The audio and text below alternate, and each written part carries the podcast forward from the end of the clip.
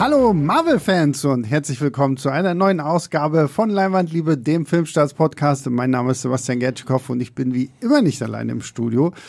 Heute mal ganz äh, unalkoholisch mir gegenüber der gute Markus. Hallo, Hallo Markus. das klingt, als wäre ich schwerer Alkoholiker. Nein, aber ich habe das Gefühl, letzte Zeit sind wir immer nur bei unseren ja, lustigen Alba-Podcasts, ja. wo Pascal ja dann auch noch mit dabei ist. Macht auch immer großen Spaß. Aber ich bin auch, ich denke auch, das wird ja auch ja, ein Spaß. Ich bin auch froh. Hast du denn, hast du denn vorher einen, einen Alkoholtest mit ihm gemacht? Vielleicht hat er ja schon. Das war, ja, gut, das, ich bin extra kurz vor knapp gekommen, damit das keiner mehr machen kann jetzt. Ich will jetzt hier nichts unterstellen. Und ihr habt sein Stimmchen schon vernommen. Der gute Julius ist auch wieder mit dabei. Hallo ja. Julius. Julius. Hallo ihr beiden. Schön, dass wir mal in dieser Konstellation wieder hier was, Auf jeden was, Fall, was machen. Ja, und äh, ich habe es schon andeuten lassen, anklingen lassen. Wir reden heute über Marvel Ant-Man 3. Ant-Man and the Wasp Quantum Mania ist endlich draußen. Damit geht dann jetzt auch Marvel Phase 5 los. Und ich würde sagen, bevor wir über Ant-Man 3 sprechen, vielleicht kurz nochmal so die Frage in den Raum geworfen. Marvel Phase 4 was halten wir denn jetzt so abschließend davon? Ist es wirklich so katastrophal, wie manche Leute sagen? Ist es ja doch gar nicht so schlecht? Oder wie, wie seht ihr jetzt so Phase 4, nachdem jetzt wirklich alles vorbei ist? Da war schon viel Schönes dabei, mhm. wie, man immer so, wie man immer so schön sagt. Ähm, es ist schon so ein bisschen eine, eine ähm, eine ungewöhnliche Phase gewesen, kann man glaube ich sagen. Ähm, weil es halt einfach sehr viel, sie haben sehr viel ausprobiert. Sie haben sehr viel angerissen und angedeutet. Und ich glaube, weswegen, weswegen viele ähm, Marvel-Fans, und ich schließe mich da durchaus auch ein, zumindest ein Stück weit ein, daran ähm, so verzweifelt sind, oder vielleicht, vielleicht ein bisschen viel gesagt, aber so in die Richtung, ist halt einfach, weil sie sozusagen so breit gestreut haben, aber ohne jetzt irgendwie einen konkreten roten Faden tatsächlich zu etablieren oder ähm, halt zumindest nicht mehr als so ein paar Andeutungen zu machen, wie jetzt, jetzt sozusagen äh, äh, die ganze Sache weitergeht und was uns da jetzt demnächst erwartet. Und das war gefühlt halt in den ersten drei Phasen äh, quasi eigentlich immer anders. Man wusste immer, okay, irgendwie läuft es auf, auf Thanos hinaus und irgendwie auf so ein ähm, Infinity War Geschichte mit dem Handschuh und den Steinen und so. Und ähm, das war jetzt bislang halt eben noch nie so konkret. Es gab halt auch noch nie die Postcredit-Szene, wo jetzt irgendwie der große neue Bösewicht sagt, okay, jetzt mache ich es halt eben selbst oder hole hier meinen Handschuh raus oder was auch immer und so.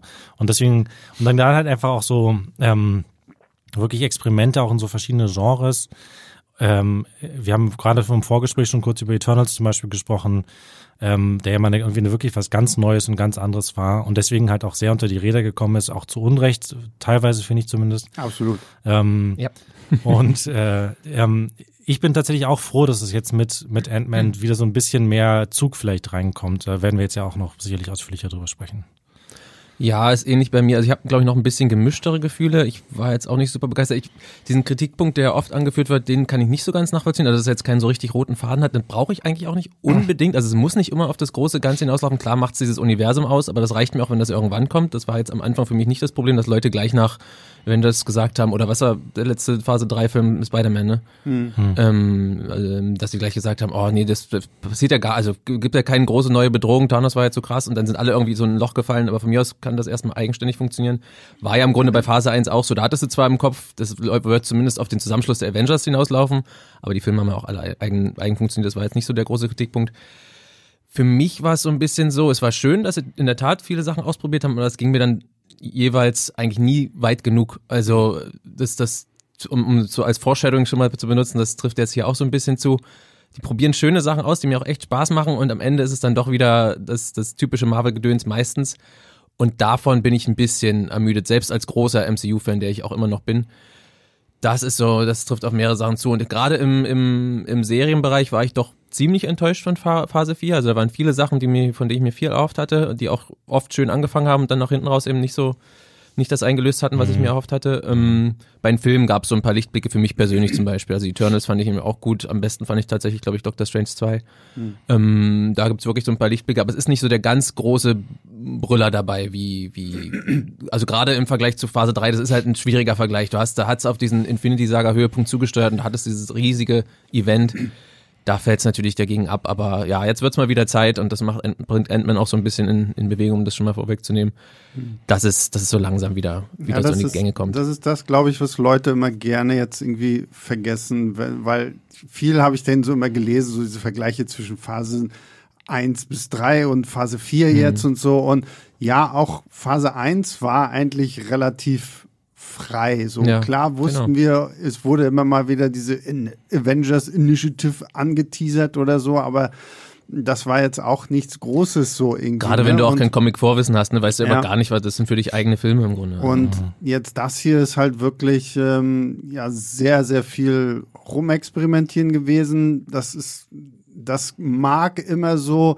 ein bisschen äh, salopp wirken, so, weil man sagt so, ja, nach dem Motto, ja, die werfen alles an die Wand und gucken, was kleben bleibt, was irgendwie bei den Fans so ankommt. Ähm, aber gut, wenn man sich jetzt allein so das Line-Up für Phase 5 anschaut, da sind ja jetzt denn eigentlich gar nicht mehr groß neue Charaktere mit dabei, weil dieses Einführen wirklich neuer Charaktere hat ja Phase 4 jetzt mehr oder weniger eigentlich alles so erledigt. Und ähm, ja, was ich tatsächlich, da gebe ich dir auch recht, Markus, ähm, dass sie, sie mir manchmal in ihren Experimenten nicht genug ausprobiert haben, finde ich halt schon auch irgendwie schwierig, gerade weil man dann irgendwie gesagt hat, ja, Multiverse, Multiverse. so. Und ähm, von diesem Multiverse, finde ich, hat man denn gar nicht so viel irgendwie so richtig schön mitbekommen. Da muss ich tatsächlich auch sagen, äh, da war What If irgendwie für mich auch so, so, wo ich dachte, da drehen sie mal ein bisschen durch, da werden sie mal ein bisschen verrückter irgendwie in ihren Ideen oder sowas. Und das ist auch so einer meiner Kritikpunkte an Doctor Strange 2 irgendwie so, dass das Ding heißt Multiverse of Madness. Der Titel ist leider ein Und- bisschen irre. Und äh, ich mag den Film auch, aber so halt dieses Multiverse of Madness Ja, ja. kommt dann nicht so richtig. nur, wir haben, nur in dieser kurzen Sequenz. genau, dann, wir ne? haben diese kurze zwei Minuten Sequenz Ja, wenn und überhaupt. danach sind wir, haben wir im ganzen Film irgendwie was drei unterschiedliche Realitäten, die aber jetzt auch gar nicht so krass Mhm. unterschiedlich sind oder so, außer dass man in der einen dann halt irgendwie Pizza in Bällchen kauft. Ja, richtig, und das war schon das- das Krasseste, Sowas, ja. so, wo ich mir denke, wow, wow, total verrücktes Multiverse. Und ähm, ja, viele haben ja dann halt wirklich gesagt, ja, immer der rote Faden fehlt, der rote Faden fehlt. Und der rote Faden scheint ja jetzt dann tatsächlich zu kommen. Und damit gehen wir jetzt mal über auf äh, Ant-Man 3.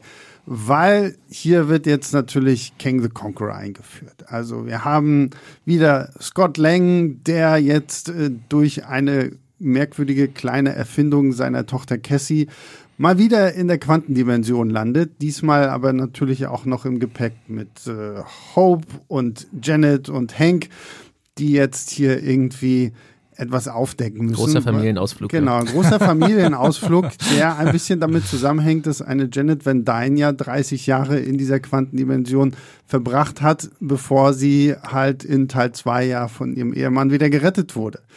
Und da gibt es natürlich äh, Verbindungen zu einer gewissen Person, die da in dieser Quantendimension rumwuselt. Und diese Person ist jetzt endlich King the Conqueror. Wir haben ja eine Variante von ihm das erste Mal am Ende von Loki Staffel 1 erlebt. He Who Remains, gespielt von Jonathan Majors. Jetzt ist er wieder zurück, spielt jetzt King the Conqueror. Und da all meine Hoffnungen auf dieser Figur lagen, weil sie natürlich wichtig ist. Ich meine, Avengers 5 heißt The King Dynasty. Also da wird ja schon sehr damit gespielt, okay, diese Figur ist jetzt quasi unser neuer Thanos für Phase 4 bis 6. Und Loki Staffel 2 erwartet uns ja auch noch. Und da wurde ja am Ende von Staffel 1 auch schon diese neue Statue angeteasert. Also dieser King ist gekommen, um zu bleiben. Und deswegen würde ich nur sagen, fangen wir unseren ganzen Kram hier auch direkt an mit einem Jonathan Majors äh, und reden erstmal tatsächlich über den großen Big Bad, bevor wir vielleicht über Ant-Man und seine Freunde und Familienmitglieder hier sprechen. Was sagt ihr denn zu Kang Ich dachte, du machst das jetzt wie im Film, dass sie den so, dass sie den so mega groß aufbauen vorher und so, dass wir es ganz lange hinauszögern, den großen Moment. Ja, also das fand ich im Film ganz nett, so dass ja wirklich gefühlt jede Figur erstmal so, oh, der Eroberer. Fand ich, oh fand ich einen Gott. guten, also ist ein, Ja. ne, ein beliebter hat- Kniff, aber war gut, Ja. war gut Ja, aufgebaut. hat halt hier auch ich wirklich, wirklich äh, schöner Aufbau und vor allem ist ja das Wichtige, und da kommen wir jetzt zu Kang, er wurde halt eben auch da nicht enttäuscht, sondern er hat halt einfach wirklich, Mhm. Jonathan Majors hat halt wirklich einfach richtig, richtig abgeliefert, finde Mhm. ich. Ähm, man hat ihn ja, der ist ja wirklich einer, glaube ich, der, vielleicht der ähm, Shootingstars auch akt- aktuell und irgendwie eines der größten Talente sozusagen dieser, dieser Generation. Der hat wirklich in vielen, vielen Sachen, wo man schon gesehen hat, wie The Five Bloods bei Netflix oder diese Serie Lovecraft Country, ich weiß nicht, ob ihr die gesehen Mhm. habt, die bei HBO Ich auch gucke die jetzt gerade, weil ich habe vor zwei Jahren oder so das Buch gelesen. Mhm. Und jetzt, wo ich endlich mal so ein drei Monate Probe-Abo bei Wow habe, gucke ich jetzt endlich mal irgendwie alles. Für Last of Us oder was? äh, das auch, ja.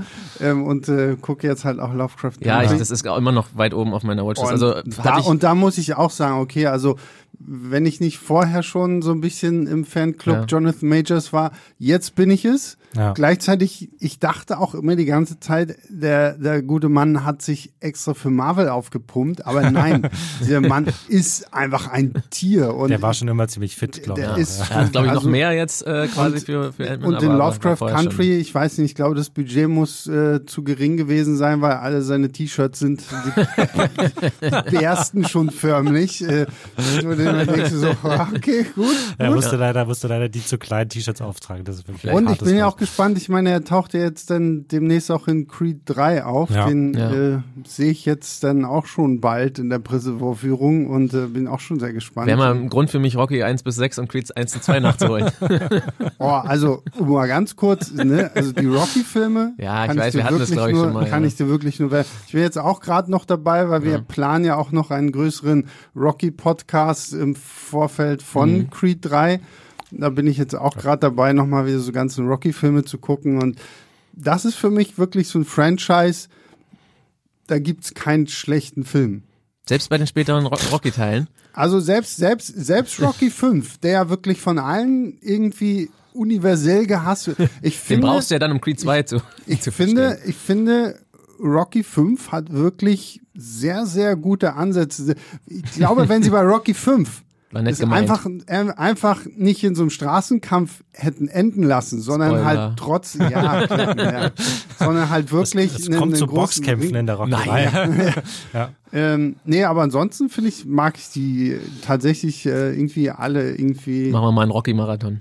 Ja, auf Ja. jeden Fall. Also ich bin, wie gesagt, ich bin jetzt eh gerade dabei. ähm, ja, gut, aber wir wollen Jetzt jetzt, nicht Julius bei über, seinem Lobgesang unterbrochen. Genau, genau. Nee, wir waren okay. jetzt bei Die Exkurse Jonathan- sind ja eine große Stärke und werden immer von unseren Hörern und Hörern Genau. immer sehr geliebt. Solange wir immer zum Ausgangspunkt zurückkehren Genau, genau. und das, war, und das war Jonathan verlieren. Majors, der bei Creed 3 mitspielt, aber jetzt auch King the Conqueror Ganz ist. genau. Und Julius, Ja. the floor is Ähm, yours. ich ich finde es wirklich, also es ist eine wirklich, eine unglaublich ähm, intensive äh, Darstellung, die er da auch macht. Also wirklich mit so einer, so einer Präsenz, äh, die er da ausstrahlt und, und halt wirklich auch so, so mühelos zwischen diesen verschiedenen ähm, diesen verschiedenen ähm, Aspekten dieser Figur hin und her. Also der kann durchaus tatsächlich auch ein ziemlich, ein, ziemlich charmant diesen, dieser Kang äh, sein. Ähm, strahlt dann aber in vielen Momenten einfach eine wirklich unfassbare Bedrohlichkeit auch aus, obwohl er halt eben, also klar, die körperliche Präsenz von Jonathan Majors ist dabei natürlich auch eine Rolle, aber er ist halt eben auch nicht so ein, nicht so ein Hühner, nicht so ein Riese wie so ein Thanos oder irgendwie so. Und trotzdem halt einfach eine unglaublich, nimmt man ihm das in jeder Sekunde ab, dass er halt ein, ein, ein wahnsinnig gefährlicher Gegner ist. Und dann halt eben auch so, ähm, selbst in den Momenten, wo man, wo, wo Kang dann so, so, so richtige, so Wutausbrüche oder sowas bekommt, die er dann leicht in so eine ähm, alberne, klischeehafter Bösewicht-Richtung abgleiten können, ähm, fand ich das trotzdem immer noch, hat er immer noch geschafft, diese Balance dann einfach zu halten. Und das ist wirklich echt eine richtig, richtig, richtig guter Bösewicht gewesen. Ja, er ist auf jeden Fall, also ja, beim letzten Punkt muss ich mal überlegen noch, aber, aber er ist super wirklich, also er ist ein großer, wenn nicht sogar der große Pluspunkt des Films. Jonathan Majors fand ich auch schon in Loki am Ende super, auch wenn er da sehr viel Exposition am Ende noch gibt und nicht aufhört zu reden. Aber das hat er schon super gemacht, da hat er mir schon echt gefallen. Da wollte ich, eigentlich wollte ich da schon endlich mal Lovecraft Country, Country gucken, weil wir es gerade schon hatten. Habe ich immer noch nicht geschafft, leider, spätestens jetzt aber. Aber er macht das echt super, was wir schon, was Julius eben meinte, diese beiden Seiten. Und das machen, bauen die im Film auch tatsächlich ganz, ganz gut auf, weil man sieht ja im Prolog, ähm, wie er im Grunde da, da strandet in der, in dem, in dem Quantum Realm. Und da wirkt er schon irgendwie verletzlich und zerbrechlich. Und dann das, das erstmal nur zu hören über, über andere Figuren, die ihn dann so als den bedrohlichen Eroberer da irgendwie aufbauen, das, das passt schon sehr gut. Und das stimmt auch, wenn er dann auftaucht, dann enttäuscht er auch nicht. Ist auch wirklich übermächtig. Nach hinten raus fand ich ihn dann ein bisschen, da war er dann wieder so, saß, stand er halt, ohne jetzt zu spoilern, ein bisschen rum und hat, ähm, Hat, seine, halt so ein, hat seine Schergen losgeschickt. Genau, hat seine Schergen Da wird er so ein bisschen in so eine passive Rolle Genau, da ist er dann ein bisschen passiv und das wird dem, der, dem, also gerade Jonathan Majors nicht gerecht. Die Figur wird gut aufgebaut. Ich, ich habe noch nicht, also der Plan ist noch sehr abstrakt, finde ich, den er hat. Also ich finde das immer noch ganz, also bei Thanos konnte ich mir da besser vorstellen, was er genau will. Ich finde das hier die ganze Geschichte mit dem Multiverse und verschiedenen Timeline, Timelines, ich kann ihn noch nicht so ganz nachvollziehen Mhm. an seiner Motivation, ehrlich gesagt.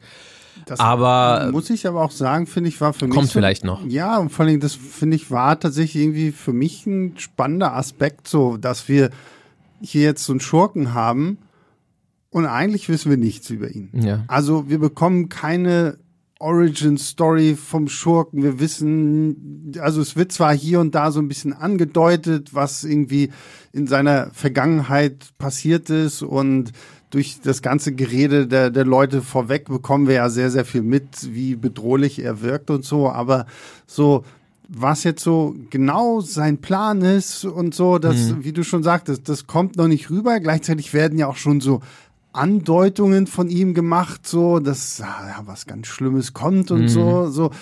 Das fand ich irgendwie ganz charmant, dass es nicht automatisch schon war, irgendwie so nach dem Motto, ah, wie Thanos, ich muss die Infinity-Steine finden. Es war, nur bei, es war nur bei mir so, dass es für mich wirkte, als wäre jetzt die Stelle schon gewesen, wo ich es hätte verstehen müssen. So, so kam es mir ein bisschen vor, weil das ja schon so ein bisschen erklärt, aber es wirkte dann für mich ein wenig so, als würde das bewusst oder der Film das bewusst noch zurückhalten, um dann später zu zeigen, ach ja, das hat er eigentlich Ja. vor und so. Das hat mir so ein bisschen, fand ich ein bisschen schwierig, aber also deswegen würde ich sagen, hat das Potenzial, ein richtig guter Bösewicht zu werden oder ein fantastischer Bösewicht. Jetzt ist er gut für mich und gerade durch Jonathan Majors einfach auch Ja. wirklich fantastisch gespielt. Da können wir uns auf jeden Fall Für einigen. mich aber auch so ein Punkt, wo ich mir denke, okay, das ist das erste Mal, wo bei so einem Film für mich wirklich dieser Punkt eintritt, wo man sagen müsste, okay, hoffentlich habt ihr, die ihr diesen Film gucken geht, wenigstens alle Loki gesehen. Ja, So, ja. damit ihr zumindest schon mal so die Sachen gehört habt von Multiverse Mhm. und verschiedenen Zeitsträngen und Varianten und so, weil ich Mhm. glaube, ansonsten könntest du in diesem Kino sitzen, wo auch immer du gerade dann Ant-Man 3 guckst und denkst so, ah, wow, wo ist, wo ist Stephen Hawking, wenn ich ihn brauche, um mir irgendwie das Universum zu erklären, so. Ja, das stimmt. Also man wird tatsächlich äh, jetzt doch weniger an die, an die Hand genommen, als ich vielleicht auch gedacht hätte vorher. Mhm. Ähm, also irgendwelche großen Flashbacks zu Loki, zu der Loki-Serie oder irgendwelche großen Erklärungen oder sowas, dass der jetzt irgendeine Figur zu einem großen Expositionsding ansetzt, braucht man tatsächlich eher nicht zu erwarten.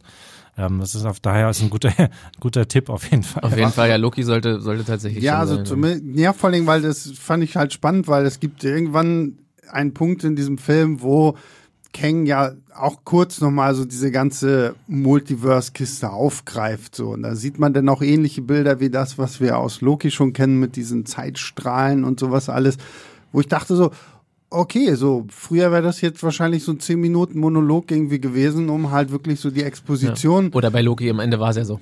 ja, aber äh, obwohl ich sagen muss, He Who Remains bei Loki, diese, ich meine, das ganze Finale bestand irgendwie Ja. gefüllt aus einem großen Monolog. Das fand ich aber, cool. Als, ich als wollte Idee, gerade ja. sagen, aber allein die Tatsache, dass ein Jonathan Majors das so gut irgendwie rübergebracht Ja, vor allem hat. wie, wie anders auch ne, als, Ja. als jetzt hier. Also es Ja. ist, ist Ja. wirklich eine, man merkt, dass es einfach eine andere Figur ist, ja. Ja, das, das finde ich auch Mhm. extrem gut, weil, weil He Who Remains war ja wirklich schon so ein halber Spaßvogel, Ja, ja. wenn er da so auf den Tisch gesprungen ist und wenn Ja. er da seinen Apfel gegessen hat und allein diese Szene, wenn er da aus diesem Fahrstuhl rauskommt und so, oh, this is wild. Und, so, und, und genau. Kang hier ist ja doch wirklich irgendwie sehr viel geerdeter so in seinem Ja, Humor hat er jetzt- nicht, glaub ich. Nee, Humor hat er nicht, aber trotzdem fand ich ihn irgendwie so wirklich ich fand ihn einfach sehr schön bedrohlich. Und wenn ich mir gerade anschaue, was wir auch so in Phase 4 so an Schurken hatten, muss ich wirklich sagen, ist Mhm. Kang jetzt zum Glück auch genau das, was ich mir irgendwie von dieser Figur erhofft hatte. Weil, wie gesagt, ich, ich erinnere mich nur ungern an Gore the God Butcher, obwohl ich mich gerne besser an ihn erinnert Ja, hätte. da Ähm, war das Design am besten, fand ich. Also er sah schon, Ja. er sah schon ganz cool aus, aber das, das war's dann auch. Und äh, ich finde, bei Kang haben sie es halt wirklich geschafft, deutlich zu machen, okay, das ist halt wirklich eine Bedrohung. Und das Witzige ist, ist im Kino ähm, drehte sich hier Eve dann zu mir um so, hat der jetzt eigentlich irgendwelche Superkräfte? weil, weil du hast halt auch im Film so das Gefühl, okay, wow, der kann alles, der kann Das- schweben, ja. der kann, der kann Dinge anhalten, Telekinese, super stark, keine Ahnung was so. Und ähm, Nein, also der Film erklärt es halt Ja. auch nicht. Also wenn du den Film halt anguckst, denkst du halt wirklich, der hat Superkräfte.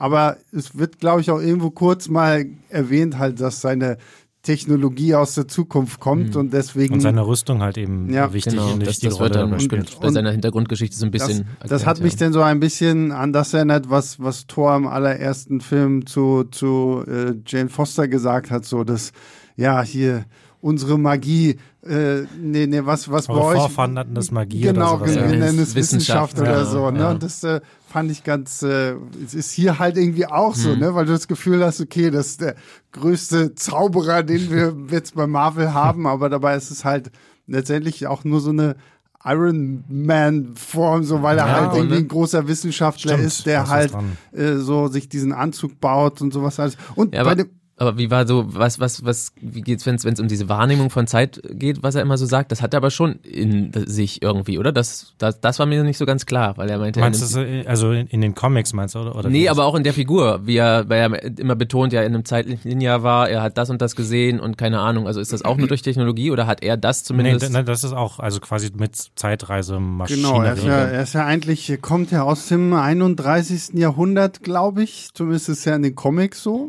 Also er kommt ja ganz, ganz weit Ja. aus der äh, Zukunft und ist ja irgendwann sogar auch noch mal weiter, ich glaube irgendwie ins 40. Jahrhundert gereist. Also wir haben es hier halt schon wirklich mit jemandem zu tun, der Zeitreisen hier, glaube ich, noch mal komplett umstellen wird. Ich weiß halt nicht, wird es nachher so sein wie bei Denis Villeneuve's Arrival oder so, dass halt unser Zeitsystem komplett umgestellt wird. Aber das ist, das ist ja auch so ein Punkt, den habe ich auch sehr häufig irgendwie in Kommentaren gelesen, dass halt Leute Angst haben, so nach dem Motto, ah, na ja, jetzt mit Multiverse und äh, Zeitreisen, so, ah, wenn jetzt irgendjemand stirbt, dann, dann reist man halt irgendwie in die Zeit zurück oder so. Das finde ich ist hier jetzt noch gar nicht so groß irgendwie The Thema geworden, so, ne? so, so das Zeitreisen oder irgendwie sowas. Es ist hier noch gut, finde ich, bedacht erstmal nur, das ist King the Conqueror. Punkt. So, wir Ja. erfahren Ja. erstmal jetzt so das Wichtigste über ja, da kann man noch echt ein paar problematische Baustellen aufmachen. Also deswegen wird spannend zu sehen, was, was sie daraus machen, dass sie sich da nicht verzetteln und Na, eben nicht gerade diese Möglichkeiten aufmachen, die alles andere so ein bisschen Ja. egal werden lassen. Ne? Na, ich habe ja gerade was Phase 5 angeht, große Hoffnung dieses Mal wirklich auf Loki und tatsächlich What If Staffel 2. Ja. Dass sie halt gerade Ja. auch, dass sie gerade auch mit What If Staffel 2 wirklich so ein bisschen mal versuchen, so diese ganzen unterschiedlichen Varianten eines Kang the Conquerors irgendwie auch mal auszuleben, weil ich meine, wir kennen aus den Comics hier Kang als Pharao und hast du nicht gesehen und Kang, der sein jüngeres Ich irgendwie beeinflusst, was denn zu Iron Lad wird und sowas. Also da gibt's viele Möglichkeiten und ich hoffe einfach, dass Marvel da jetzt wirklich dran bleibt an dieser Figur, gerade auch durch Loki und diese What-If-Serie, was sich ja am meisten dann auch noch mit anbietet. Ne? Ja, ist auch der einzige Punkt, der mich, glaube ich, dann dazu bringt, die zweite Staffel What If zu gucken. Also, Du, es, ja, ja, ist bei mir auch so. Also, wenn das nicht wäre, hätte ich, glaube ich, auch so nach der ersten Staffel gesagt, so, ja, muss, muss das sein, so. ähm, was ich aber zu Kang noch sagen will, und das fand ich, das hat man ja schon im zweiten Trailer, glaube ich, richtig gut gesehen, ist einfach das Kostüm. ja, Also, das Ja. ist ja wirklich einfach eins zu eins übernommen Na ja. aus dem Comic. Naja, Also, doch, aber so von, Ja, ja, von, von der Sache. Und was aber ich, gut was- integriert, integriert in diese ganze Welt. und was, ich- was ich schön finde, ja. ist, weil Kang ist ja in den Comics irgendwie so, so, ein- so ein blauer Heinrich. Und hier, dass man hier einfach sagt, okay, dieses Blau kommt daher, dass das äh, Laservisier seines Genau, Helms halt Helm, einfach so ja. blau strahlt und darunter ist halt einfach ein normaler Das Jonathan eine Majors. einfache, aber coole Idee. So, Ja. ähm, ein, ein blau angemalten Jonathan Majors hätte ich jetzt nicht gebraucht. Vor allem Ja. nach Avatar 2 und, und, und Black Panther 2. Äh, genug blaue, Ja, blaue Viecher. Also das ist aber wirklich eine, da sieht man mal, wie, was das für eine große Kunst eigentlich ist, dieses Kostümdesign. Ähm, weil, Mhm. weil du halt, du hast natürlich recht, es ist im Prinzip, es ist alles da, was man aus den Comics auch kennt. Es ist diese, dieser, dieser komische weite Kragen. Ja. Ähm, dieses blaue Gesicht und halt irgendwie auch dieses, diese labbrige, ähm, grüne, oder ist es glaube ich grün oder in den Comics? Ja, ja. ja ähm, wie halt so ein Umhang oder wie so, ein- wie so ein Poncho oder Mhm. sowas, den er trägt. Und das äh, übertragen sie aber tatsächlich sozusagen halt so geschickt in, in, ein, in ein Kostüm, das dann halt einfach wirklich, wirklich cool aussieht. Das haben die oft, haben die oft echt gut drauf im MCU, muss man sagen. Also, Ja. dass sie wirklich die, die markanten Punkte von den charakteristischen Kostümen nehmen und dann wirklich übertragen in diese Welt und dass es halt nicht scheiße aussieht. Außer wenn jetzt so einer wie Neymar noch seine komischen kleinen Flügel an den Beinchen hat. Darüber kann man streiten in Black Panther 2, Ja, aber die ähm, Flügel, sonst, nee, die Flügel waren wirklich nicht sonst äh, kriegen wir das echt, kriegen wir das echt immer gut hin. Dass, Ich äh, mochte die Flügelchen. Aber von den, halt Flügeln, einfach von den die Flügeln komme ich jetzt gerade noch auf den nächsten Exkurs, nämlich äh, es, es tritt ja in diesem Film auch die Figur Modok auf, die wurde ja auch schon in den, Stimmt, Trailern, ja, ja. In den Trailern enthüllt. ja. Und ähm, da bin ich mir tatsächlich auch nicht so sicher. Das ist nämlich so ein bisschen so ein Ding wie mit den Flügeln. Erstens, ob man, also äh, ob man Modok überhaupt braucht in dem Film, ist eine, ist eine Diskussion, die man durchaus führen kann, finde ich. Und ähm, vor allem dann auch, ob er wirklich so aussehen muss wie in den Comics. Also quasi deswegen komme ich nämlich drauf, weil halt diese Flügel sind ja auch genauso aus den Comics übernommen und flattern dann so an seinen Knöcheln rum in Black Panther 2, den ich sonst sehr gerne mochte, aber das tatsächlich nicht.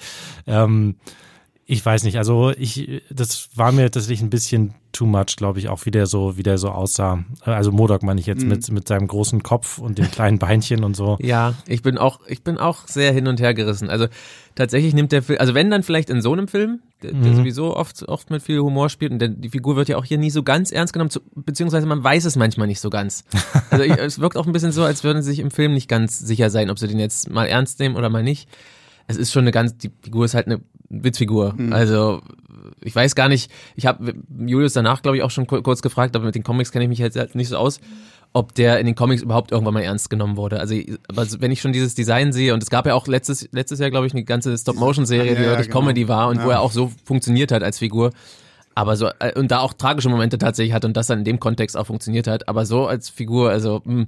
Und da wirkte der Film auch so, als wäre er so ein bisschen hin und her gerissen. Deswegen weiß ich auch nicht. Ich glaube, ich hätte auch auf ihn verzichten können. Hat ein paar lustige Momente, aber das sind halt so auch Wegwerf-Gags, die man da auch wieder vergisst, glaube ich. Man merkt es dieser Figur halt komplett an. Also man, der Film hat sie nicht gebraucht. Ja. Punkt. Ich glaube, darauf können wir uns einigen, Ja. so dass es einfach so, wenn du Modok jetzt rausschneiden würdest, dann wäre es immer noch einfach der gleiche Film. Dann würdest du ein paar Entscheidungen, die ein Modok trifft oder ein paar Handlungen, die er hat, würdest du halt irgendeiner anderen Figur Ja. geben und sagen, ja, okay, passt. Auf jeden Fall. Es war halt so weirder Stuff in dem Film, dass er mich nicht so doll gestört hat, wie wahrscheinlich Ja. in einem anderen genau. Film. und ich aber- muss einfach sagen, ich finde es zumindest von der Warte her cool, dass Marvel sich getraut hat.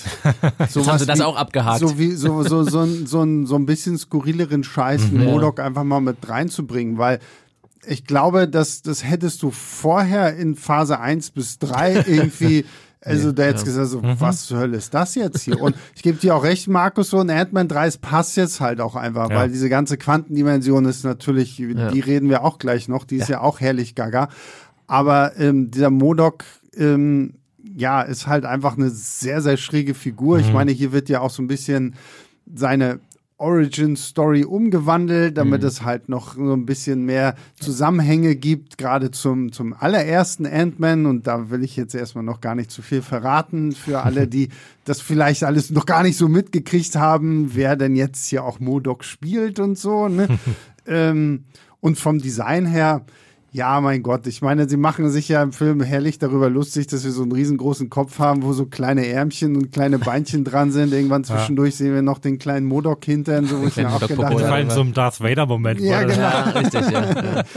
Also, ja, also ich fand's, ich fand ihn witzig so, dass, dass man Ja. den hier einfach drin hat. So, er ist halt leider als Figur dann irgendwann recht vorhersehbar und du weißt eigentlich schon von Anfang an, in welche Richtung das gehen wird und was alles irgendwie so mit ihm sein wird.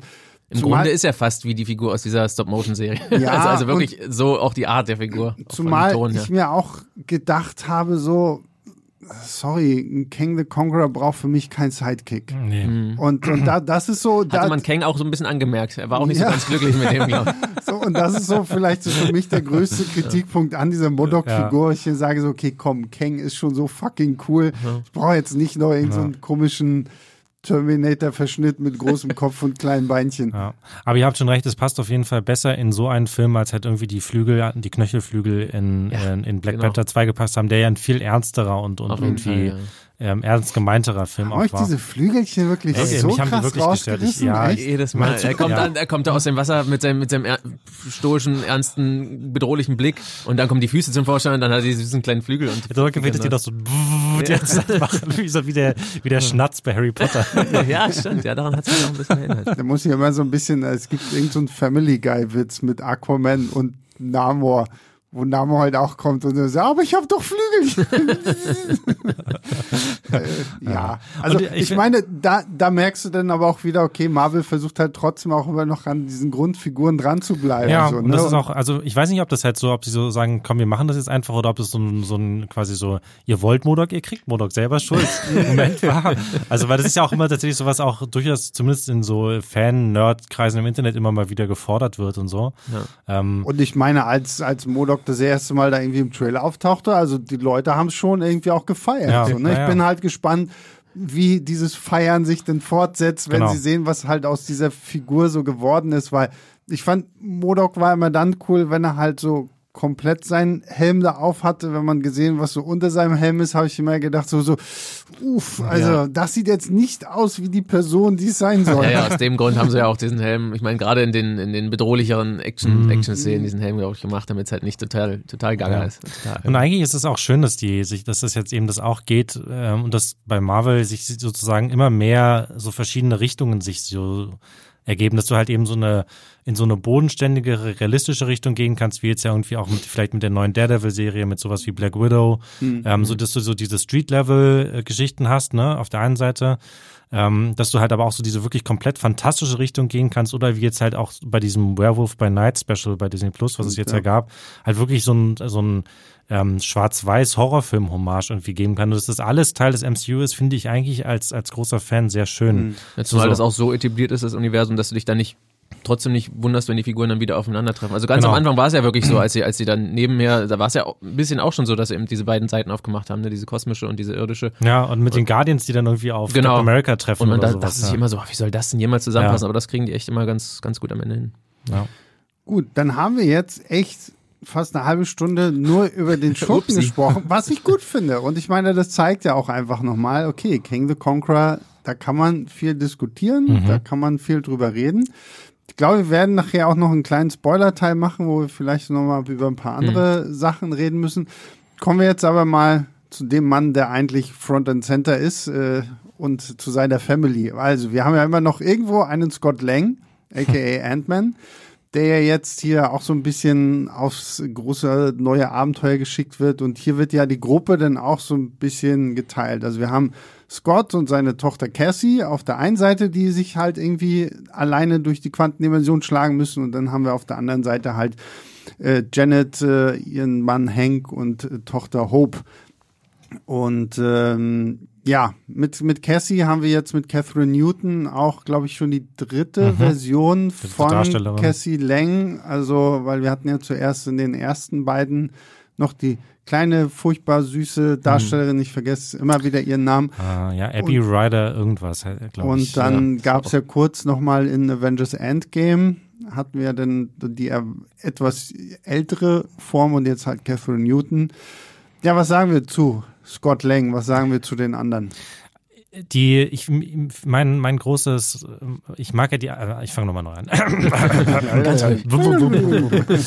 ich mag die ersten beiden Ant-Man-Filme ja so gerne, weil die, weil denen halt diese Familie, diese große, kaputte, äh, lustige, ähm, liebenswerte Patchwork-Familie da so im Mittelpunkt steht.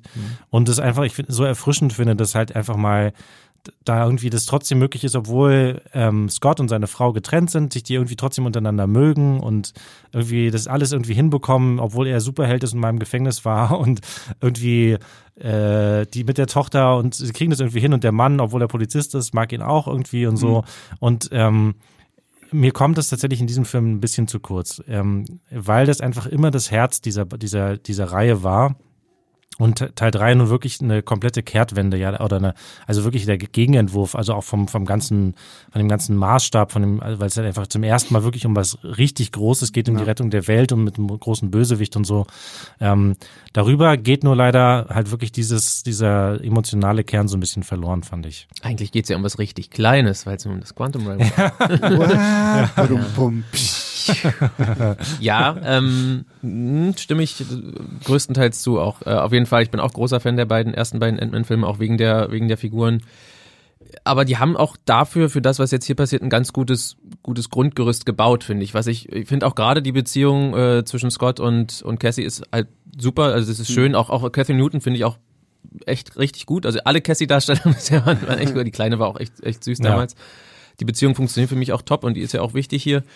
Was ich dann ein bisschen schade finde, gerade nach dem, nach dem sehr dynamischen oder peppigen Anfang, um jetzt hier mal hier mein, mein, mein Wort weiter zu beleben, was, was ich mir Signature, vorgenommen habe. Signature Move. Genau. Ähm, hätte ich mir tatsächlich auch mehr gewünscht, äh, ich weiß nicht, ob ich mit dieser Trennung so, so glücklich bin. Ich hätte es, glaube ich, lieber gesehen, wenn die alle so zusammen abgehangen haben. Weil gerade, die haben alle irgendwie so eine schöne Chemie und Dynamik zusammen. Also gerade mit, Schön ist es, dass Michael Douglas und Michelle Pfeiffer wirklich auch was zu tun haben beide, also gerade Michelle mhm. Pfeiffer. Mhm. Ähm, das fand ich cool und dann die ja, alle Michelle, noch ein bisschen. Michelle Pfeiffer finde ich ist ja in diesem Film fast schon zweite Hauptfigur ja. irgendwie ja. so, weil dadurch, dass wir eben ja so diese Trennung haben und sie ja hier so lange Zeit in dieser Welt verbracht hat, so, ich meine, sie bringt sie ja dann zu diesem äh, zu diesem Typen da hier von Bill Murray gespielt ja. und mit dem Kryler, äh, Kryler, mhm. genau, mit dem sie ja da auch irgendwie eine Vergangenheit, Vergangenheit hat, so was finde ja. ich einer sehr, sehr charmanten Sequenz, wo auch so Michael Douglas, wie gesagt, so zeigen kann, so dieses, so, aha, die, was? was Erzähl doch mal, was ist da genau ja, passiert? Genau, so. Aber einfach auch, auch so herrlich, ja, in so einem Gaga-Film einfach Michael Douglas, Michelle Pfeiffer und Bill Murray an einem Tisch zu haben. Das ja, ist so herrlich. Also, ja. und dann sagen die halt solche Sachen wie, ja, der Typ da sieht aus wie Brokkoli oder hier die, en die Ameisen haben mich irgendwie kontaktiert oder sowas. Diese Leute sagen halt sowas, aber es ist trotzdem schön. Also ich mochte das. Wie gesagt, ich hätte gerne, gerne noch mehr von allen zusammen gesehen, aber ich fand eigentlich, es hat trotzdem gut auch in der Hinsicht funktioniert, weil das, weil das durch die vorherigen Filme so aufgebaut wird und gerade auch die, äh, ich mein, Scott ist einfach auch cool. Ich mag den sehr. Also ja. Paul Rudd ist einfach wirklich so ein Charmbolzen und der verkörpert die Figur. Es ist immer so schön, er ist irgendwie, war ja bei diesen ganzen großen Sachen dabei, ist ja irgendwie auch schon ein großer Held, aber er ist irgendwie so der Außenseiter-Avenger. Und Look out for the little guy. Genau, ne? und das verkörpert er ja auch immer wieder und betont er ja auch immer wieder. Er hat halt dieses herrliche Buch auch geschrieben, was, was man ja tatsächlich wirklich das auch kaufen kann. Wirklich, auch ich bin, Seine ich Autobiografie. Bin wirklich, ich bin wirklich ohne Scheiß, ich bin ganz, ganz kurz davor, ja. bei Amazon auf Bestellen zu drücken, einfach weil mich das wahnsinnig interessiert, was in diesem Buch so Zumal das auch, es wird ja durch den Film weg immer herrlich zitiert von ja, verschiedenen ja. Figuren. Das ist schon, es macht bestimmt Spaß, kann ich mir vorstellen. Und ähm, ja, also gerade die Figur funktioniert auch super und ich finde auch, die kriegen immer gut die Kurve, weil er ist ja schon ein witziger Typ, aber hier auch bei den emotionalen Momenten funktioniert bei ihm auch. Das, das kriegt mhm. er gut hin. Also ich fand diese ganze Trennung, das hat der, der Trailer schon so ein bisschen angedeutet, ich fand es nicht schlecht. Ich meine, es ist ja auch so dieser klassische Trope. Ich meine, wir hatten es bei Star Wars auch so, ne? Die einen ja. müssen dahin, die anderen müssen dahin und so. Das hat gepasst, weil ich weiß nicht, ob das jetzt irgendwie so eine ähnliche Dynamik gehabt hätte, wenn die die ganze Zeit auch alle immer so zusammengelaufen sind. Was ich tatsächlich ein bisschen schade fand, ist so die Tatsache, dass Evangeline Lilly als ja, wollte ich Wasp sagen. Mhm. echt untergeht. Also, Total. Also, ich meine, dieser Film heißt Ant-Man and the Wasp Quantumania, aber eigentlich kann sie ihn wirklich nennen Ant-Man 3. Ja, die können, die können halt nicht mehr, weil sie den zweiten Teil jetzt so genannt haben, ja. können sie da nicht mehr zurück, aber weil, leider weil, ist sie. Und immerhin ist ja so, weil, wie du schon gesagt hast, dass Michelle Pfeiffer natürlich eine große ja, Rolle spielt ja, und sie war ja auch mal The Wasp. Also ja, dann, dann, dann, dann stimmt es schon wieder. Aber also, Obwohl das in dem Film, glaube ich, nicht nochmal zur Sprache kommt, oder? Ich weiß das, nicht. Das, das fand ich echt so ein bisschen, bisschen schade, weil ich mochte gerade in Ant-Man. Aber das ist ein guter Punkt, vielleicht, ja, Entschuldigung, aber vielleicht beziehen sie es auf die. Ant-Man and the Wasps. Ja. ähm, weil ich fand es gerade in, in Teil 2 auch sehr, sehr süß, so diese Dynamik zwischen zwischen ihm und ihr so ja. mit, oh, wie, du hast ihr Flügel gegeben? Boah, wie, sie hat auch noch Blaster und sowas. So, so dieses, auch so dieses leicht neidvolle, so, so, oh, warum ist ihr Anzug cooler als meiner? So, Mann, oh. Mhm. Und, und hier, klar, sie hat noch so in den, in den ganzen Actionsequenzen und so, hat sie auch immer noch ihre guten Momente. Aber wo ich mich echt so ein bisschen gefragt okay, mögt ihr bei Marvel irgendwie Evangeline Lilly nicht mehr? Oder Ja. was, was ist da irgendwie los? So, dass Also das, sie kommt, sie hatten wirklich, hat man das Gefühl, nicht so richtig eine Idee, was sie mit dieser Figur Ja. anfangen, machen, Ja. anfangen sollten. Also ne, irgendwie ähm, Scott und Cassie ist ganz klar, das ist sozusagen ähm, diese Beziehung, ob die nun so gut ist wie in den ersten beiden Teilen oder nicht, ähm, darüber kann man sich streiten, aber die steht auf jeden Fall im Mittelpunkt. Ähm, dann ist natürlich auch klar, dass irgendwie Janet eine wichtige Rolle spielt wegen ihrer Vergangenheit. Dann ist, hängt natürlich da auch dann irgendwie Hank ein bisschen mit drin, so und sei es halt nur, weil er halt irgendwie eifersüchtig ist. ja, aber selbst das funktioniert. Genau. Das, und das ist, auch, sagt das ist halt was, was mit der, mit der Figur gemacht wird. Und währenddessen läuft halt irgendwie Hope leider so ein bisschen irgendwie wie das fünfte Rad am Wagen. Ne? Also das ist halt wirklich, passt halt auch was. Ich war dann immer wieder überrascht, dass sie immer noch da ist. ja, genau. Ganz Ja. am Ende dann darfst du noch ein bisschen was machen, wie du meintest, auch in den Actionsequenzen, aber so wirklich, also das ist Ja, ein bisschen schade, ja. Ja, gut, aber du hast es ja jetzt schon sehr schön aufgeschlüsselt, Julius. So, es ist letztendlich ist gar nicht so richtig Platz für sie denn noch Ja. so, ne? Und ähm, ja, gut, aber ich, ich finde, also es, es tut zwar irgendwie weh, dass sie da nicht so gut rüberkommt, aber so alles andere, finde ich, hat für mich irgendwie sehr schön gepasst. Und ich fand gerade auch so, also Scott und Cassie, das fand ich schon irgendwie ganz charmant. Das Einzige, was ich ein bisschen schade finde, dass wir ich hätte vielleicht gerne schon Catherine Newton irgendwie, weiß nicht, in Teil 2 vielleicht schon mal gehabt, so dass man das so ein bisschen besser aufbaut, weil ich habe schon so das Gefühl, okay, ich sehe gerade irgendwie einen neuen Charakter hier und ähm, oh wow, okay, sie baut schon irgendwelche äh, Nachrichtenanlagen, mit denen sie in die Quantendimension funken kann und sie hat schon einen Anzug und äh, da, Ja, hat, da hat's mir so ein bisschen gefehlt, so, so als, als würden wir irgendwie so einen Film übersprungen haben und Ja. äh, da, da Oder wenigstens ein Kurzfilm oder irgendwie eine Comic-Vorgeschichte oder irgendwie sowas. irgendwie Die Abenteuer von Cassie. genau. Ja. weiß nicht, also das hat mich hier so ein bisschen rausgezogen, weil gerade Paul Rudd, finde ich, hat es immer ja auch super gemacht und die ersten beiden Filme haben ja auch wirklich so schön gezeigt, wie sehr er einfach an seiner Tochter hängt. So, so. Ich, ich, ich finde lieber diese Sequenz im, im zweiten Teil, wenn er da diese, diese, weil er das Haus nicht verlassen darf, diese große Schatzsuche da für sie gebaut hat, Oh, wo sie das dann da ja. irgendwelche Ameisen bekämpfen und mit denen äh, da irgendwelche Schätze Ja. holen und Ich macht sowas. das auch echt gut. Im, im Ja. Und und hier so, weil ich meine, muss sie die erste Sequenz, die er hatte, da musste sie irgendwie aus dem Knast rausholen. So. Macht gleich deutlich, wie- wie und, erwachsen und, geworden ist. und so, sie spielen da ja dann auch so ein bisschen mit, weil ja, ein Scott Lang war ja auch im, im früher Mhm. im Knast und so, aber na, da, da, da hat mir irgendwie so ein bisschen mehr Ja. Backstory zu Cassie dann doch Und da fehlt bisschen irgendwie so ein gefehlt. halber Schritt wenigstens dazwischen. Ja, Ja, kann, kann ich verstehen, aber mir hat es tatsächlich gereicht, auch über ihn und, und seine Liebe zu ihr Mhm. und weil sie das wirklich so mega charmant macht, zumindest äh, in meinen Augen. Deswegen Ja. hat mir das, hat, hat das zumindest gereicht, dass es für mich funktioniert Ja. hat als Beziehung auf jeden Fall.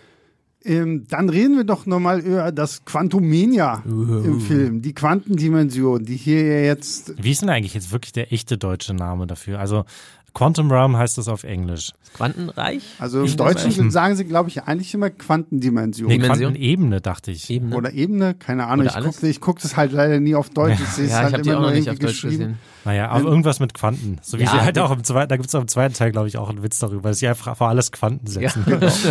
Ähm, also wir sind in dieser Quantenwelt, Ja. äh, die jetzt ja tatsächlich eine Welt ist. Vorher haben wir ja wirklich irgendwie nur schöne bunte LSD-Farben gesehen und ab und zu mal irgendwelche Pantoffeltierchen und hast du nicht äh, so, das war ja alles irgendwie noch sehr wirr.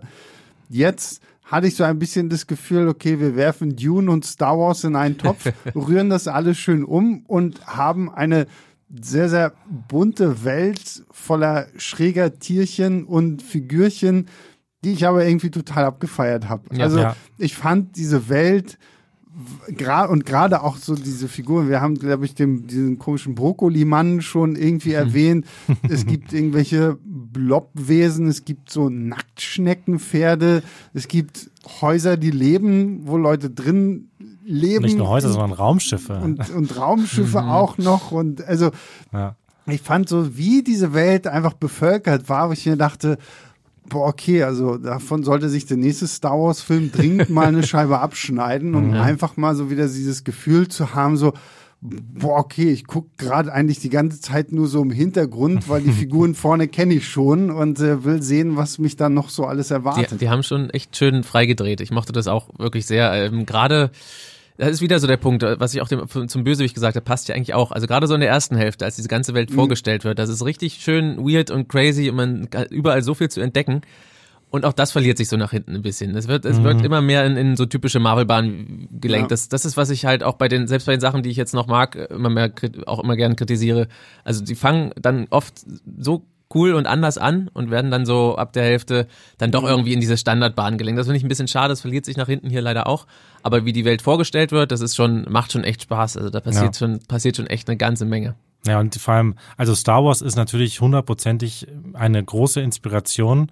Ähm, was die zweite Zutat ist, da ist, äh, ist, kann man dann wahrscheinlich äh, jeder für sich so ein bisschen entscheiden. Mhm. Tatsächlich war meine ähm, Assoziation war Jurassic Park eher. Ah, okay. Weil so diese ja. ersten Momente so ein bisschen sowas haben wie damals, wo halt äh, hier ähm, so die, die ersten Schritte im Jurassic Park, ne, waren, wo mhm. dann irgendwie die Brachiosaurier im Hintergrund rumgelaufen sind und, und, und alles so. will ich fressen. Ja, Außer genau. die Brachiosaurier vielleicht. Genau. Ja.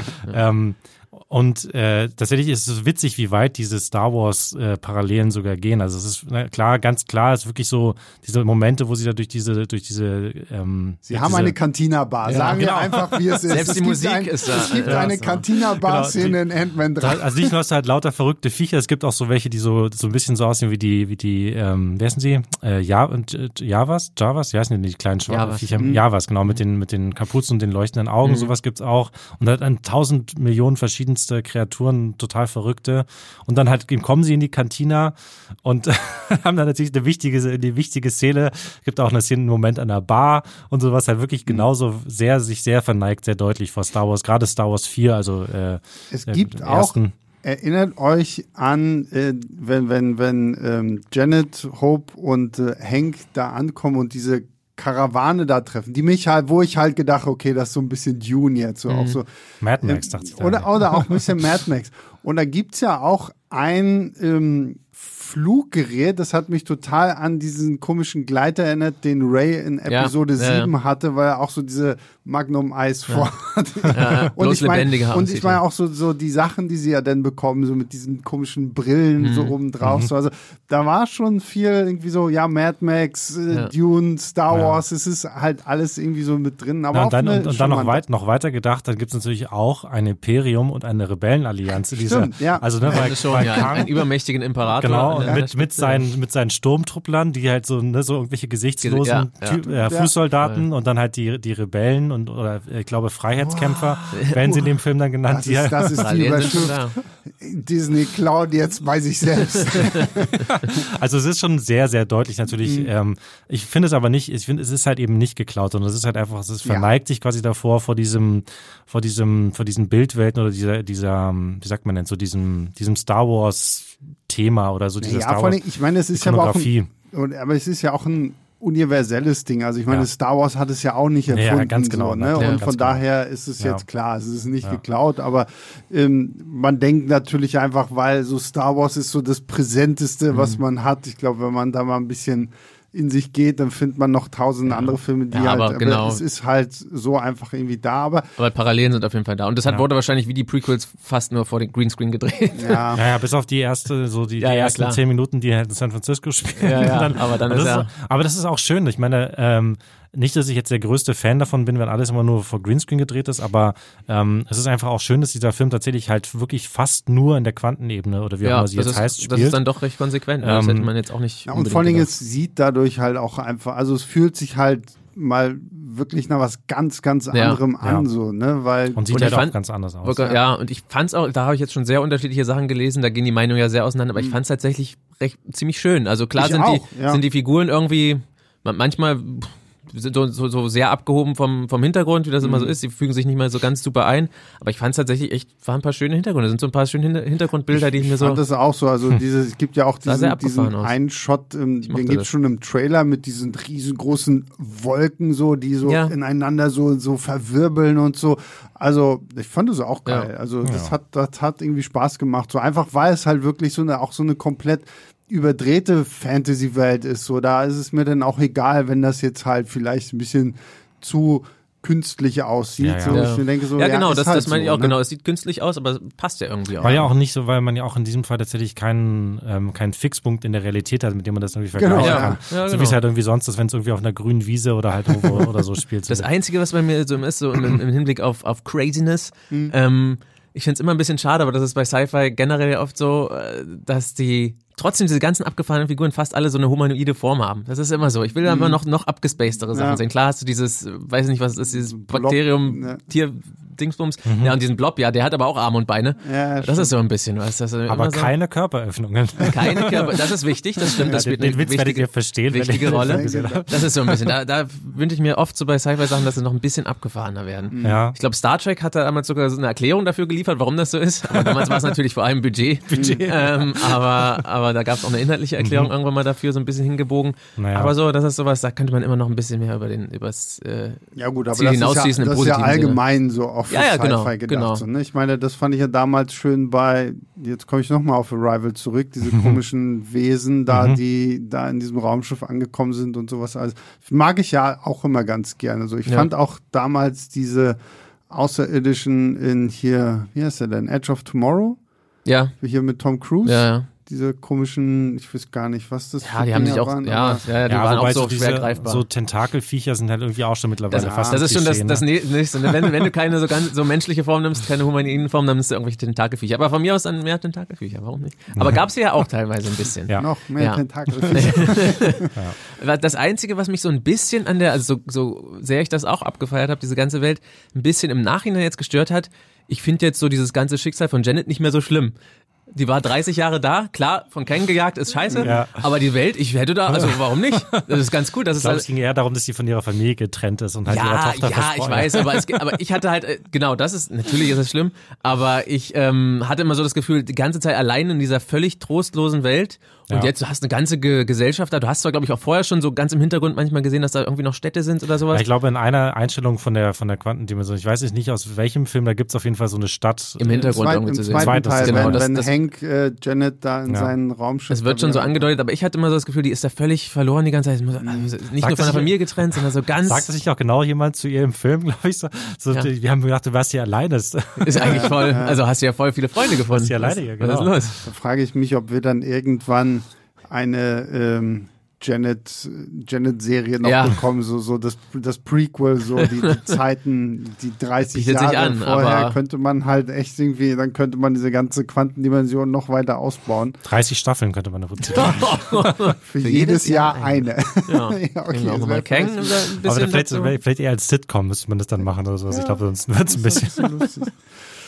Ähm, ja gut, dann, ich weiß nicht, habt ihr noch irgendwas Brennendes, weil sonst würde ich zum Fazit übergehen und dann, dass wir dann vielleicht noch mal ähm, in den Spoiler-Teil eintauchen.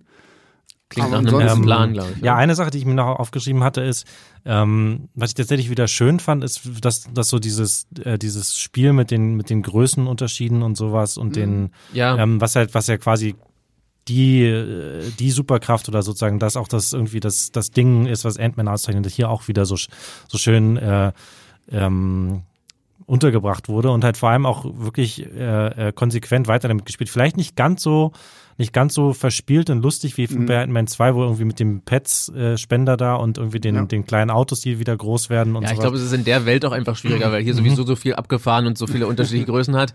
Aber das haben sie trotzdem wieder schön gemacht. Das Ja. macht die Figur ja aus und das macht auch mal viel Spaß, wenn sie damit irgendwie was, was Originelles machen. Dadurch sind halt auch die Action-Szenen, heben sich so ein bisschen mehr von diesem Marvel-Einerlei ab. Das ist ganz ja, gut. und natürlich dürfen auch die Ameisen nicht fehlen. Ja. Das ist Also ein Ant-Man-Film ohne Ameisen, hallo, wo kommen wir denn da hin? Ne?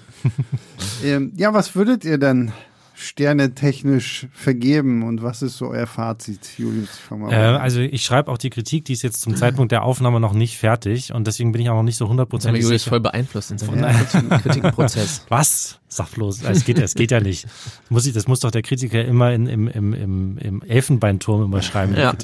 Ähm, ich schwanke zwischen 3,5 und 4 Sternen noch. Mit der Tendenz, glaube ich, eher zu 4 Sternen. Ähm, ähm, das, aber es gibt schon so ein paar Sachen, die mich ein bisschen gestört haben. Und glaube, wie ich ja schon ange, angeklungen ist, mein größter Kritikpunkt ist tatsächlich so, dass mir die ähm, diese Familiendynamik im, im Kern äh, ein bisschen zu sehr untergegangen ist, dadurch, dass halt einfach so viel äh, Blockbuster-Spektakel war, was man bei den vorigen Ant-Man-Filmen nicht so sehr hatte. Aber ansonsten hat mich dieser, der Bösewicht begeistert, mich hat diese, diese Welt begeistert, dass wir so viel Zeit da verbracht haben und es einfach so, ähm, so, so viel, so in vollen Zügen einfach erkundet wurde, diese Quantenebene. Ähm, und natürlich ist es auch, abgesehen davon, wieder halt, so wie eigentlich fast immer bei Marvel, ein, ein wahnsinnig unterhaltsamer, lustiger Film, ähm, wo man einfach die Figuren mag und, und, und seit vielen Jahren kennt und äh, der dann auch natürlich, obwohl das Finale nicht ganz so stark ist, wie wir auch schon hier gesagt haben, ähm, trotzdem auch natürlich noch, noch ordentlich einfach unterhält mit, mit toller Action und, und mhm. irgendwie einem schönen, ähm, einfach Blockbuster-Spektakel so. Auch wieder gut geteased, der dreieinhalb oder vier Sterne. Also wenn ihr das wissen wollt, dann müsst ihr dann die Kritik lesen. Ja, ja. müsst ihr wohl rüber. Gibt keinen. Ja, also bei mir sind es ziemlich eindeutig dreieinhalb. Ähm, wegen der Punkte, die wir auch schon hatten, die Julius gerade meint, also für mich fällt die zweite Hälfte doch schon ein Stück weit ab. Ich hatte viel, ganz viel Spaß mit der zweiten, äh, mit der ersten Hälfte, weil die Welt dann noch so richtig schön verrückt ist und auch kein noch ein bisschen mm, origineller ist als in der zweiten Hälfte aber auch nach hinten raus. Es ist ein schöner Film und wie mit den anderen Ant-Man-Filmen auch vielleicht nicht ganz so viel mit den anderen wie mit den anderen beiden Ant-Man-Filmen, aber hatte ich insgesamt doch doch viel Spaß mit dem Film. Es ist eine schöne Zeit im Kino gewesen. Die, mhm. die Zeit ging schnell vorbei. Also ich hatte anfangs auch noch äh, starke Schwankungen zwischen dreieinhalb und vier, würde jetzt aber einfach sagen, okay, ich gehe auf die vier. einfach weil, einfach weil wirklich ich mag die Ant-Man-Filme und ich finde so dieser Ant-Man-Spirit ist weiterhin irgendwie auch in diesem dritten Teil. Ist jetzt natürlich, Ant-Man ist so ein bisschen aus seiner Komfortzone gehoben mhm. worden, mhm. weil sonst ist er ja eigentlich immer nur so um seine Familie bedacht und ich meine, im ersten Teil hat er gegen Yellow Jacket gekämpft so und im zweiten Teil war halt irgendwie Ghost dann mit dabei und hier hat das jetzt mit Kang the Conqueror zu tun, so das ist halt schon auch irgendwo nochmal eine andere Sparte Film ja, ja, auf jeden Fall. Gleichzeitig ja finde ich, haben sie einfach mit Kang abgeliefert. So, das äh, rechne ich denen wirklich sehr, sehr hoch an. Auch wenn natürlich so im Finale das alles so ein bisschen dann wieder so ein Knallpuff Peng wird und dann, aber auch da im Finale finde ich, gibt's so, so ein paar sehr emotionale, heftige Momente so und es, ich finde es so das erste Mal, dass ich in einem Marvel-Film mal auch wieder so richtig Angst hatte um die Figuren, mit denen ich eigentlich mitgefiebert habe, einfach weil Kang wirklich so bedrohlich und gefährlich wirkt. So. Und das äh, fand ich einfach wirklich sehr, sehr gelungen. Ist auf jeden Fall ein guter Start in Phase 5, finde ich. Mhm. Und ähm, ich hoffe, dass sie damit jetzt halt wirklich gut weitermachen, dass sie gerade Kang jetzt halt auch durch Serien wie Loki und What If einfach noch ein bisschen mehr ausbauen, weil das bietet sich gerade da ja wahnsinnig gut an. Und äh, beim nächsten Film müssen wir wahrscheinlich erstmal auf ihn verzichten wieder. Ne? Bei Guardians of the Galaxy 3 wird er, glaube ich, nicht dabei. Ja, ja, gut. Aber der Film wird nicht stark genug auch. Das denke ich mal auch. Ja, ja. Gut, ja. damit gehen wir jetzt ähm, in den Spoiler-Teil über. Also wir Alarm, werden jetzt, Alarm. genau, wir reden jetzt nämlich nochmal so ein bisschen über das Ende und über die zwei Post-Credit-Scenes. Und damit ist zumindest für alle, die jetzt noch nie abgeschaltet haben, zumindest klar, ja, ihr müsst auf jeden Fall sitzen bleiben. Das ist ja sowieso klar. Aber es gibt definitiv eine Mid-Credit-Scene und eine Post-Credit-Scene. Und die sind beide sehr, sehr wichtig ja, für ja, das, was da noch kommt. Also normalerweise hat man es ja auch irgendwie so, okay, die Mid-Credit-Scene ist wichtig und die Post-Credit-Scene ist halt nur so ein Gag, so ein, so ein Gag oder Gag, ja. so. Das Aber nein, so. ähm, die ist auch noch sehr, sehr wichtig. Deswegen ab jetzt Spoiler, Spoiler, Spoiler, Spoiler, Spoiler. Und ähm, ich fange mal mit einem Punkt an, mit dem ich nicht gerechnet hätte. Nämlich die Tatsache, dass sie Kang the Conqueror am Ende halt einfach besiegen und kaputt machen. Ja. Mhm. ja. Es ist nicht so hundertprozentig eindeutig, ne, weil man auch, auch Scott ist sich nicht sehr, sehr ja, genau, das wird tatsächlich nochmal, deswegen wird das sicherlich auch nochmal betont am Schluss des Films. Ja. Ähm, aber dann gibt's ja auch noch diese Mid-Credit-Szene und da wird es ja auch nochmal irgendwie so, so formuliert. Also ich bin mir tatsächlich nicht so sicher, ob wir diese Variante von Kang wirklich nochmal wiedersehen. Und es ist auch, weil diese Figur ja sogar selbst auch noch gesagt hat, er selbst ist gar nicht die Bedrohung, um die man sich Sorgen machen mhm. muss, ähm, sondern halt die ganzen anderen Kangs ähm, ist tatsächlich, ich bin da mal sehr gespannt, wie das, wie das, wie das weiter, also was ja, die damit. Gut, ich meine, wir haben ja jetzt mit Kang auch jemanden, der sagt, okay, er, er nimmt Zeit ganz anders wahr und mhm. vielleicht hat halt irgendwie eine andere oder hat er schon seine Zukunft für sich selbst vorausgesehen und hat halt gemerkt, okay, ich mache das jetzt hier so und hat aber irgendeinen Loophole noch gefunden in Raum und Zeit um halt zu sagen, ja, okay, ich lerne aus dem, was ich im Kampf gegen Ant-Man erfahren habe, aber. Ja, am Ende sind aber auch natürlich die anderen auch sehr bedrohlich. Ich meine, mhm. es wirkt ja erst so, dass sie diesen, diesen krassen, fiesen Bösewicht irgendwie ins Exil verbannt haben, dass man denkt, ja, vielleicht sind die ja alle in Ordnung. Ja. Aber wenn man das so am Ende sieht, wirken die nicht minder bedrohlich. Ja, genau, wir müssen halt nochmal sagen, was da überhaupt ja, ist. Ja, ja richtig. Ja, aber, ja. Äh, auf die Mid-Credits will ich gleich noch kommen. Aber ich meine, was, was ja allein an diesem Kang ja hier auch schon wichtig wird, er geht ja genau auch nochmal auf das ein, was wir an Loki schon gelernt haben, nämlich dass es diesen Krieg der unterschiedlichen Kangs gegeben hat und mhm. dass der jetzt ja auch wieder auf irgendeine Art und Weise ausbrechen wird, was ja auch schon so diesen Teaser gibt in Richtung Avengers 5, The Kang Dynasty, wo mhm. es ja dann um sehr viel mehr gehen wird, wo ja auch Multiverse und was weiß ich nicht alles irgendwie äh, kaputt gemacht werden kann und sowas alles und das bringt uns ja dann tatsächlich zu dieser ersten Mid-Credit-Scene, wo wir erstmal nur drei unterschiedliche Varianten von Kang sehen. Wir sehen zuerst Ramatut, also tatsächlich diese Pharao-Variante, die in den Comics halt mit einer als Sphinx getarnten Zeitmaschine im alten Ägypten landet und da als Pharao irgendwie herrscht. Dann haben wir, über den habe ich sehr gelacht, weil der ein bisschen albern aussah, Immortus. ja. Also die, die nächste Variante von Kang nach Ramatut. Quasi der, also der, der, der Old Man Kang ist das quasi so. Ja, und aber der tatsächlich auch somit die spannendste Figur ist, weil er ja auch in den Comics schon äh, so der große Manipulator ist, der selbst sich so auf die Seite der Avengers gestellt hat, nur um sie dann dazu zu bringen, irgendwie mal ein paar andere Varianten von ihm umzunieten.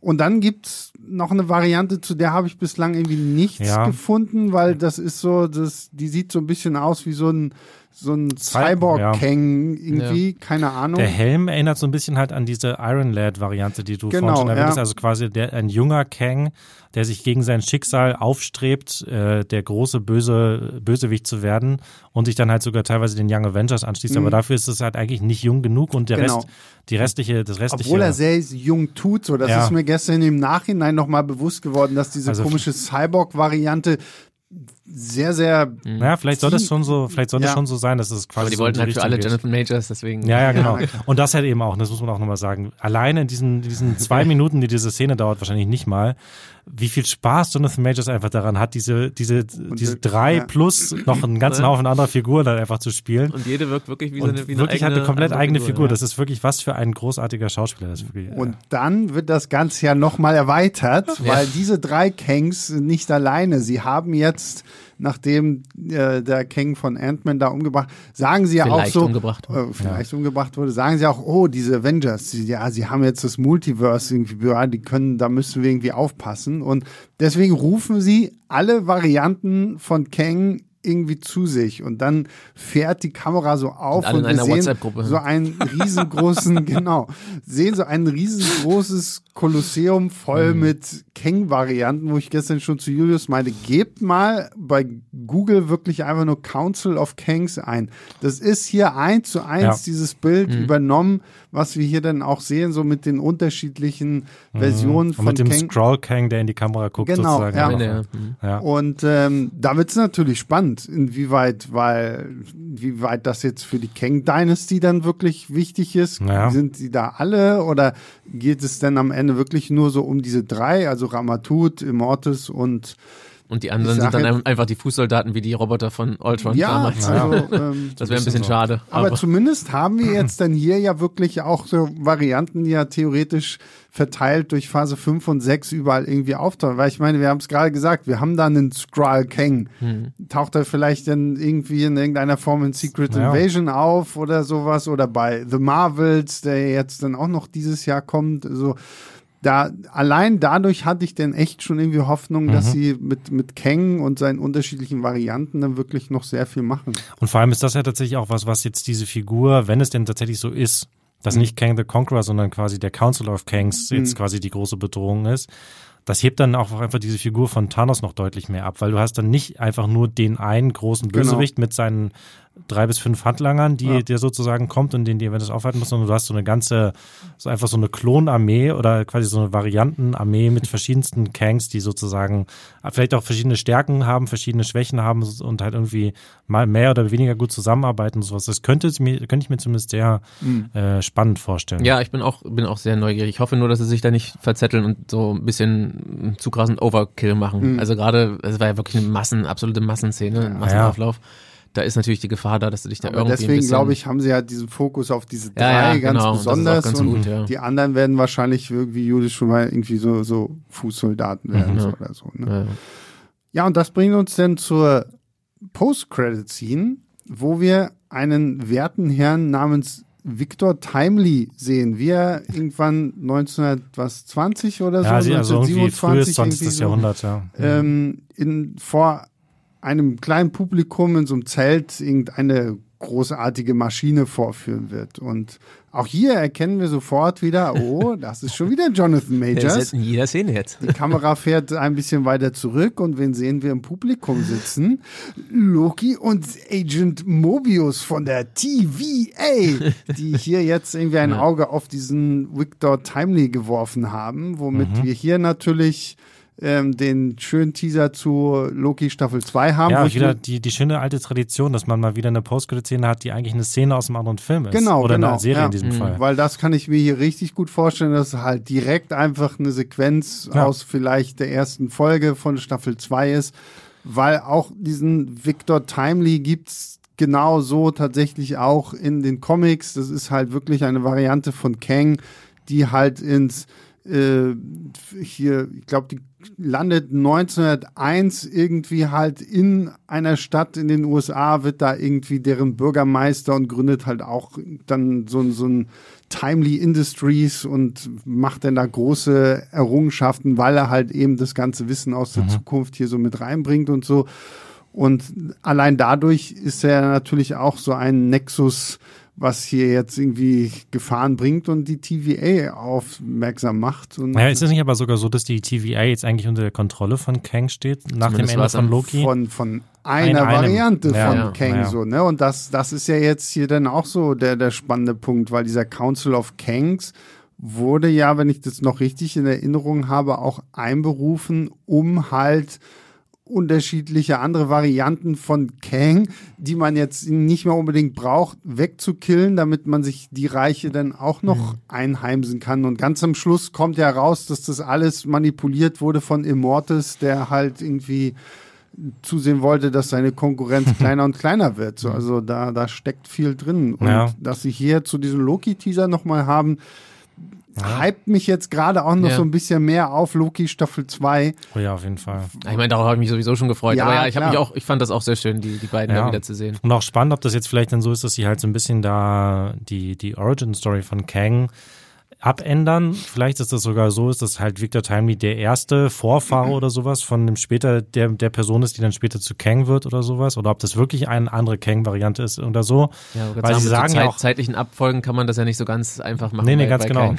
Genau. Was jetzt vor Aber das ist ja irgendwie das. Schöne an, an dann Loki. Ich hoffe auch, weil wir es hier jetzt gerade so hatten, so dass sie dann wirklich so ein bisschen mehr Loki und Mobius in Mhm. unterschiedlichen Zeitepochen haben, die jetzt hier halt wirklich ermitteln, so ah, wer ist denn hier dieser Kang und so. Mhm. Und vor allem Loki scheint ihn ja schon zu kennen. Ne? Also er sagt ja, also es, wird- es, Ja. Mobius sagt irgendwie sowas von ihm, deswegen du hast gesagt, er wäre voll bedrohlich und dann sagt genau, er so, ja. das ist er auch. Ja. Also Lo Loki Da wirkt er scheint wie zu wissen. Dude da auf der Bühne. Ja, genau. Aber ja, genau, wie war es am Ende von Loki? Loki kommt ja dann wieder zurück und dann ist alles unter Kangs Kontrolle. Mhm. Und, und Mobius Ende. und so erkennen ihn auch nicht mehr. Genau, weil das er war das Ende Offensichtlich wieder bei irgendeiner neuen Genau, TVA okay. Ja, da knüpft ja. es ja dann Ja. wahrscheinlich Ja. irgendwie, irgendwie an. Ja. Also das ist auf jeden Fall, finde ich, fand ich sehr schön. Ja. War, war mal wieder eine coole Zwei sehr coole post Vor allen Dingen, vor allen Dingen, es war jetzt endlich mal gerade diese wirkliche Post-Credit-Scene ist jetzt halt nichts, was erst irgendwie in fünf Jahren passiert oder so, sondern was ja, noch ja. dieses Jahr dann irgendwie auch aufgelöst Ja. wird, so, So weil, anders als Herkules oder oder Ja, oder genau, oder halt- Wenn das jemals aufgelöst wird. oder halt hier Eros bei Mhm, Eternals, über die wir heute auch schon gesprochen haben, so, nein, das, das kommt dieses Jahr noch in Loki Staffel 2 Ja. und dann haben wir es da irgendwie fertig, das äh, finde ich auch sehr, sehr cool. Ja. Und ich könnte mir sogar auch vorstellen, dass man vielleicht das jetzt so ein bisschen so macht, wie halt eben mit Thanos, dass man immer mal wieder jetzt auch, vielleicht nicht bei Guardians, vielleicht aber auch bei Guardians, vielleicht bei Captain Marvel 2, immer mal wieder so zu den Council of Kangs irgendwie so. Absolut, Und ja. währenddessen, was passiert eigentlich beim Council of Kangs? Meanwhile. Meanwhile, genau. Äh, wie die jetzt vielleicht irgendwie gerade so ihre Pläne schmieden oder irgendwie da oder sowas. Das könnte ich mir tatsächlich vorstellen, dass, das, dass man da immer mal wieder so ein Update gibt. Absolut. Und dann, dass halt Also- dann dadurch auch so diesen Ball so ein bisschen am Rollen hält. Ne? Das, Mu muss auch, finde ich, jetzt einfach sein. Und wie gesagt, das jetzt, ich habe es vorhin schon gesagt, als wir noch nicht im Spoiler-Teil waren, jetzt nochmal. Also da lege ich ganz viel Hoffnung in Loki Staffel 2, dass sie halt da dann auch wirklich so ein bisschen mehr so diese ganze Origin von Kang Ja, das denke ich, das hängt ja wirklich damit, damit direkt zusammen. aufbröseln und ich meine, es wurde ja da schon in Staffel 1 auch erzählt von diesem Krieg der Kangs und sowas Mhm. alles. Das kann man hier halt wirklich gut äh, irgendwie aufbauen und es bleibt immer noch dabei. Ich hoffe auf What If Staffel 2. so, absurd das irgendwie klingt, nachdem ich die Ja. erste Season nicht wirklich mochte, ähm, dass sie jetzt hier dann vielleicht damit noch was äh, wuppen Ich können. denke, ich denke, da machen die, werden die mehr Fokus auf Loki legen, um das voranzutreiben. Aber ja, wir, wir behalten Wir mal die Hoffnung mal, für, genau. für What If auch ein bisschen dabei. Gut, damit haben wir, glaube ich, das Kapitel Ant-Man 3 erstmal abgeschlossen. ja. Ich sage Julius, vielen lieben Dank. ja, sehr Ich gerne. sage Julius. Ich sage Julius, ich sage Markus. Ja. Vielen Dank. Ja, war mir ein Vergnügen. Und ich sage Zuhörer, vielen lieben Dank fürs äh, wöchentliche Einschalten, Zuhören und äh, uns abfeiern, was, was, was immer toll ist. Das freut uns. Und wenn ihr noch bei Spotify oder der Apple Podcast App uns irgendwie bewertet, freuen wir uns natürlich auch. Und äh, ihr könnt uns auch schreiben an leinwandliebertfilmstarts.de. Auch ohne Schwellis oder Draculias äh, freuen wir uns über jede Mail, die wir von euch kriegen. Könnt auch das immer in, in den Aber auch schreiben. das ja. immer wieder, äh, wenn ihr natürlich wisst, worum es geht. So, ne? äh, Ja, wenn nicht, müsst ihr wohl alle alten Genau. Podcast-Folgen nochmal hören. und äh, ja, dann hören wir uns nächste Woche wieder. Bis dahin, macht's gut. Ciao, ciao.